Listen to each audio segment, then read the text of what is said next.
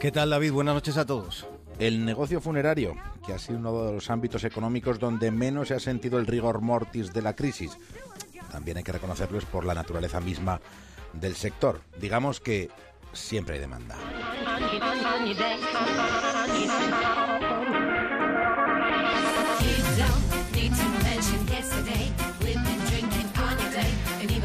Sobre la naturaleza de la demanda y sobre la crisis, acordémonos de algo que pasó en Bayona, en Pontevedra, en 2012.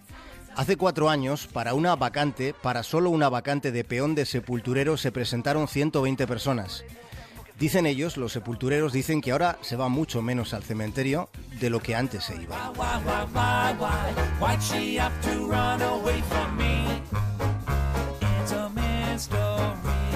En Haití, por ejemplo, una antigua tradición desaconsejaba ir al cementerio con el ataúd en línea recta. Desaconsejaba ir por el camino más corto.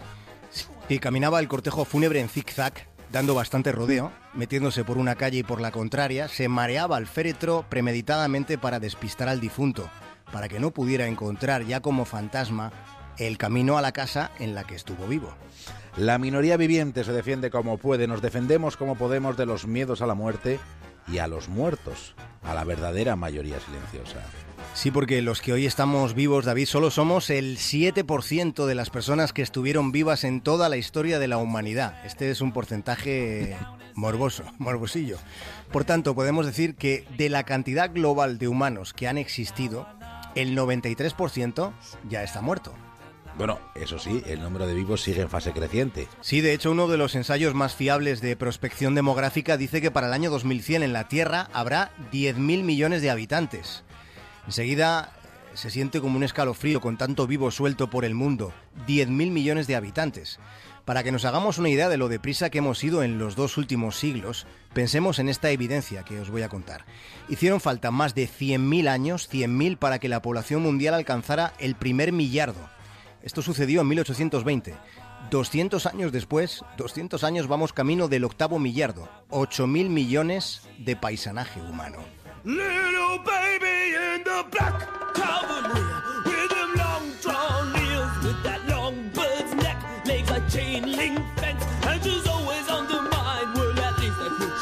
De vivos y de muertos va el punta norte de esta noche aquí en La Brújula. Va de difuntos y va de funerales. De funerales en los que en ocasiones se llora por demás, sin ganas, solo porque parece que toca llorar compungidamente hasta con hipos y con jadeos.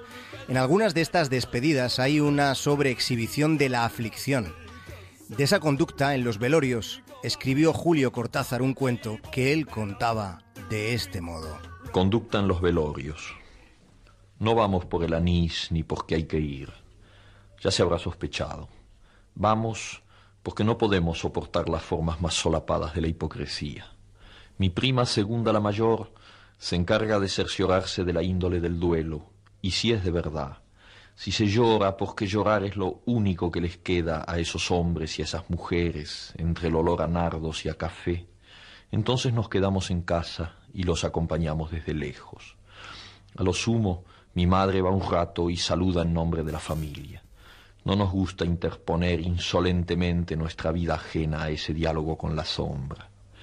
Pero si de la pausada investigación de mi prima surge la sospecha de que en un patio cubierto o en la sala se han armado los trípodes del camelo, entonces la familia se pone sus mejores trajes, espera que el velorio esté a punto y se va presentando de a poco pero implacablemente.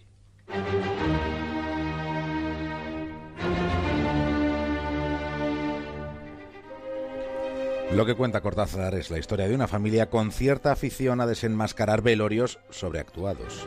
Relata la historia de una familia que solo iba a los funerales si se apreciaba disposición al fingimiento del sentimiento en los deudos.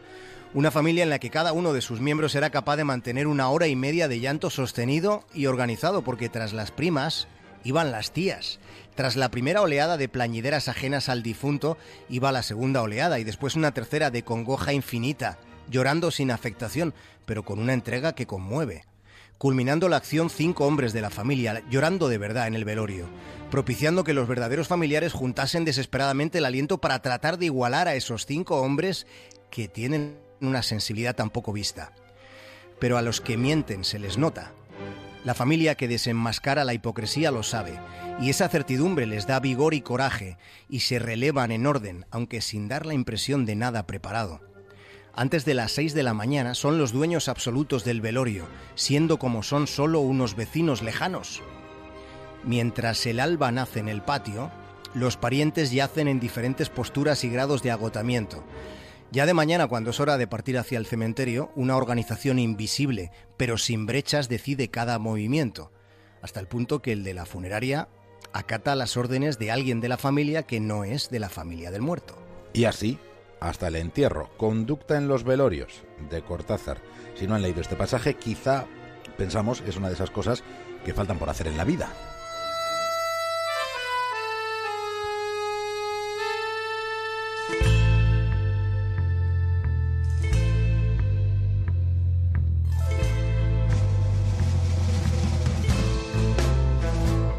Año en el que en Bayona se presentaban 120 aspirantes para una plaza de peón de sepulturero, mientras esto sucedía en la provincia de Pontevedra, al otro lado del Atlántico, en Brasil, en medio de un funeral, de repente, por la puerta, resulta que aparece el muerto, estando muy vivo ese muerto, y con la misma mueca de estupefacción que la de aquellos que de súbito le vieron aparecer. Reaparecer reapareció después de que hubiera habido un accidente con varios cadáveres y el hermano del supuesto muerto fuera a la morgue a reconocer a su ser querido, pero estando tan conmovido como estaba, debió mirar de reojo al muerto y reconoció a uno que no era su hermano pensando que sí lo era, mientras el hermano estaba ingresado en el hospital. Cuando le dieron el alta y se fue para su casa y regresó se encontró allí con su propio velatorio y él de cuerpo presente sin estar ausente. Pero un día se apareció, lleno de vida y contento, diciéndole a todo el mundo, Oiga, se equivocaron de muerto. Vaya lío que se formó, esto sí que es puro cuento. Su mujer ya no lo quiere, no, no quiere dormir con muerto. Y no estaba muerto, estaba... No estaba muerto. Tampoco estaba muerto un hombre que pasó 21 horas, 21 en un frigorífico de una morgue mínima en el municipio de Livode, en Sudáfrica. Los empleados del depósito de cadáveres se llevaron el susto de sus vidas. Fue un susto de muerte cuando de repente empezaron a escuchar gritos que no eran gritos, aquello era, eran bramidos provenientes de una de las cámaras frigoríficas. Sintieron tanto pánico que salieron corriendo.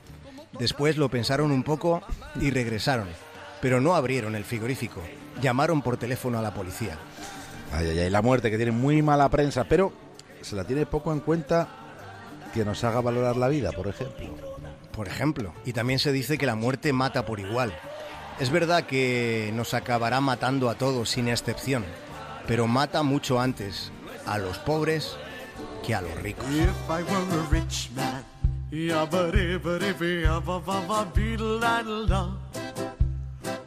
All day long I biddy biddy bong.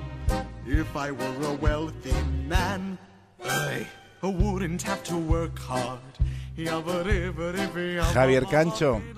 Sí. Cuídate mucho. Un abrazo muy grande, David. Hasta mañana.